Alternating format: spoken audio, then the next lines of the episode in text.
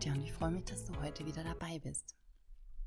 Heute an diesem Mittwoch soll es um den Kundenbegriff gehen. Das heißt, in dieser Folge erkläre ich dir, wie du zu deinem Kundenbegriff kommst, aber auch, was denn der Unterschied ist zwischen dem Kundenbegriff in Non-Profit, Verwaltung und Pflege und dem Profit-Bereich. Das ist deswegen wichtig zu wissen, weil du nämlich, wenn du deinen Kunden gut definierst, gemeinsam mit deinem Team, kannst du Konflikten aus, kannst Konflikte lösen und auch Verständnis von beiden Seiten schaffen, damit ihr auch an einem Strang ziehen könnt.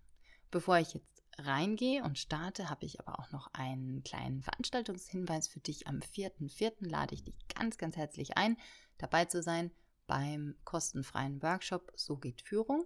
Und wir starten um 18.30 Uhr. Du kannst dich da anmelden, entweder über LinkedIn unter Veranstaltungen findest du So geht Führung, Katja Schäfer, sehr, sehr sicher, oder auf meiner Homepage unter Gratis und den Link findest du natürlich auch hier in den Show Notes.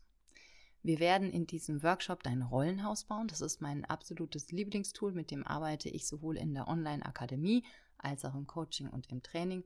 Und ähm, genau, da bekommst du ein Tool for the Pocket mit, wie du deine Führungsrolle so definierst, dass sie zu dir passt, authentisch ist und du sie auch erfolgreich umsetzen kannst. Jetzt geht es aber um den Kunden. Wer ist denn eigentlich dein Kunde und warum ist es denn wichtig, dass du dich mit deinem Kunden auseinandersetzt?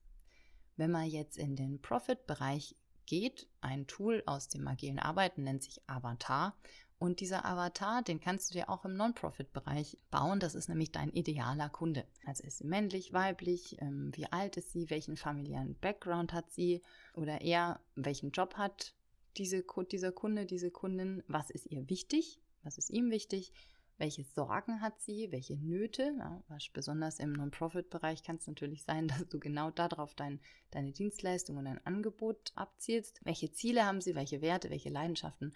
Und im Profit-Bereich ist es natürlich auch wichtig zu fragen, wofür gibt denn dieser ideale Kunde oder diese ideale Kundin gerne Geld aus. Wenn ich jetzt auf mich gucke, dann fallen mir da sofort Schuhe ein. Ich bin, ich mag gerne schöne Schuhe.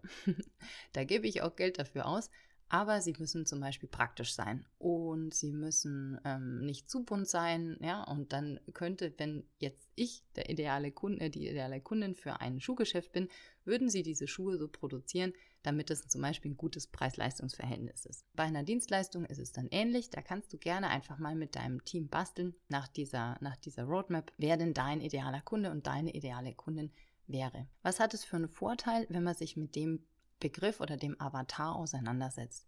Es gibt einen Perspektivenwechsel. Wir sind nämlich manchmal von unserer Dienstleistung oder unserem Produkt so begeistert, dass wir überhaupt nicht mehr auf dem Schirm haben, dass das ja auch genutzt werden soll. Und äh, dieser Avatar bietet eben die Möglichkeit, dass du dich in die Perspektive von diesem Kunden reinversetzt und da fallen einem dann sehr, sehr wahrscheinlich, besonders für Marketing und Vertrieb, Ideen ein, die man vorher einfach nicht hatte. Das heißt, wir bauen ein ganzes Lebenskonzept im Prinzip unserer Zielgruppe und versuchen uns aus deren Perspektive in diese Dienstleistung, die wir da anbieten, reinzudenken. Jetzt ist es aber so, dass in der Verwaltung und in der Pflege und im Non-Profit der Kunde ein bisschen anders ist als im Profit-Bereich. Warum ist es so? Es gibt eigentlich zwei große Unterschiede. Der erste Unterschied ist, dass ganz oft der Kunde nicht direkt für die Dienstleistung zahlt. Ja, die wird vielleicht über Steuern finanziert aber ich zahle als Kunde für eine Beratung zum Beispiel in einer Beratungsstelle jetzt erstmal nicht unbedingt was. Oder im Krankenhaus, ja. Also ich, das wird zwar über die Krankenkasse finanziert, aber es gibt immer irgendwie einen dritten Player, der da noch mit integriert ist. Das ist das Erste. Und das Zweite ist, dass wir als Kunden in der Verwaltung und auch in der, in der Pflege oder im Krankenhaus, auch im Non-Profit, zum Beispiel wenn wir was vom Jugendamt brauchen sollen, ne? wenn es irgendwie Probleme in der Familie gibt und so weiter, dann ist es ganz oft so, dass wir da nicht freiwillig hingehen. Also das macht jetzt nicht unbedingt Spaß, jetzt zum Finanzamt zu gehen vielleicht, ja. Außer du hast da jemanden, den du kennst und mit dem du Kaffee trinken kannst. Aber in der Regel ist es so, dass wir da nicht freiwillig hingehen. Es ist nicht wie bei mir mit meinem Schuhgeschäft, dass ich danach ein Glücksgefühl habe, wenn ich mir neue Schuhe gekauft habe. Das heißt, Verwaltung und Profit und Pflege darf da ein bisschen umdenken, wenn es um den Kundenbegriff geht. Warum ist es da besonders wichtig, dass du als Führungskraft den gleichen Kundenbegriff hast wie dein Team? Es ist so, dass Führungskräfte, besonders im Non-Profit-Bereich, nicht wirklich das auf dem Schirm haben, dass der Kunde die Zielgruppe zum Beispiel ist. Das ist jetzt offensichtlich vielleicht so, ne? wenn man jetzt in der Kita zum Beispiel arbeitet, dass meine Studenten, die studieren dual. Und wenn ich die fragen würde, wer ist denn Kunde bei dir in der Kita, dann würden die sagen, na klar, das sind jetzt die Kinder oder die Eltern. Und die Führungskraft, die hat möglicherweise nicht auf dem Schirm, dass sie für die Kinder oder die Eltern arbeitet, sondern die arbeitet zum Beispiel, um Fördergelder zu bekommen oder um es im eigenen Chef recht zu machen.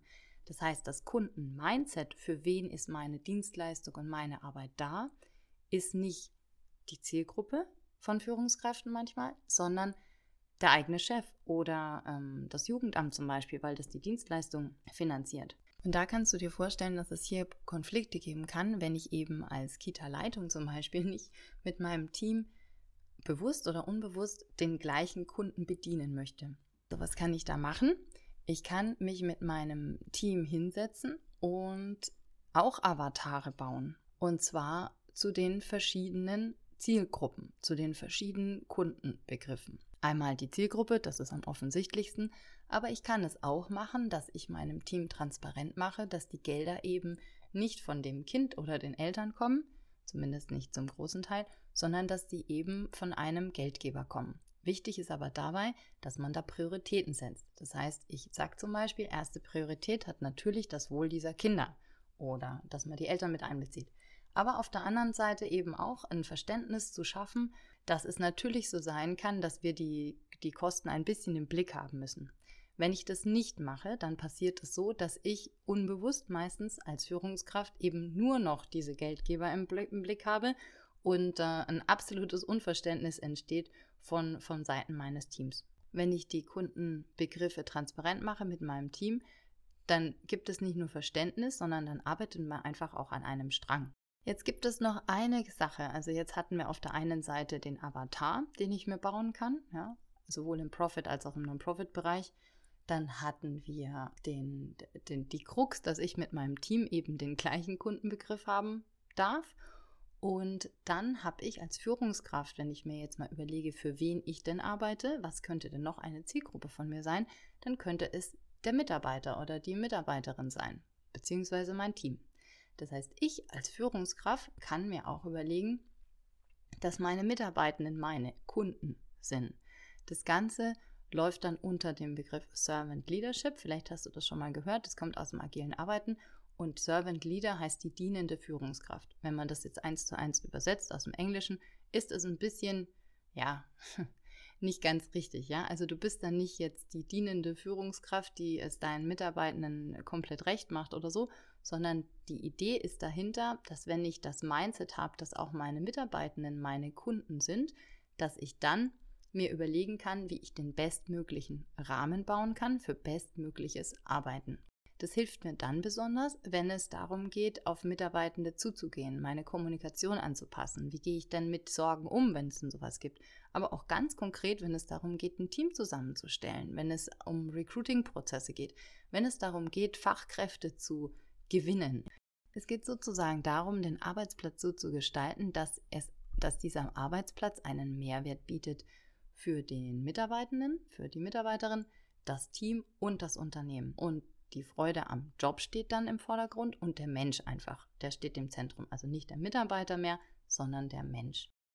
So, jetzt am Schluss des Kundenchaos nochmal zusammengefasst. Also, eine Führungskraft in einem sozialen Unternehmen könnte das Problem haben, dass sie denkt, beziehungsweise das Mindset hat, dass der der Kunde ist, der zahlt. Das heißt, sie arbeitet an ihren Mitarbeitenden vorbei, weil die nämlich sehr wahrscheinlich die Zielgruppe als Kunden-Mindset haben.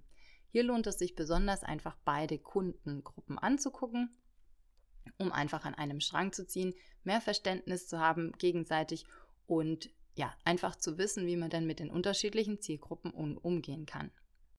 Am Schluss noch der Begriff vom Servant Leader.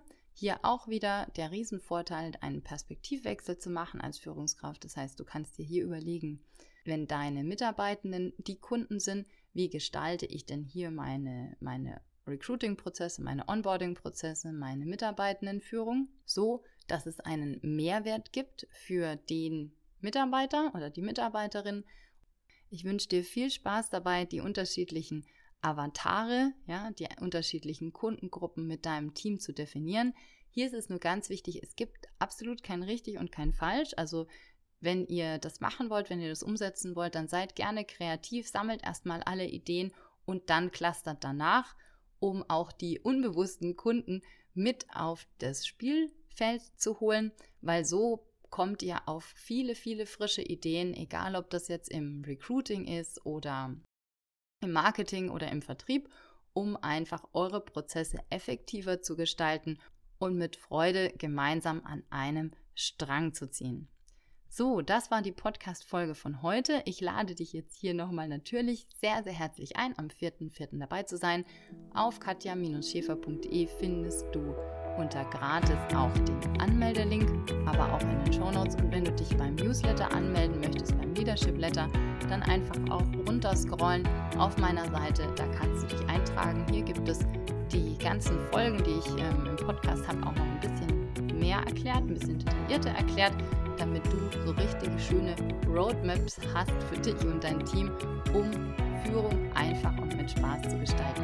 Ich freue mich, wenn du das nächste Mal wieder dabei bist, wenn es heißt, der Sprung ins kalte Wasser, Life Balance für neue Führungskräfte. Mach's gut,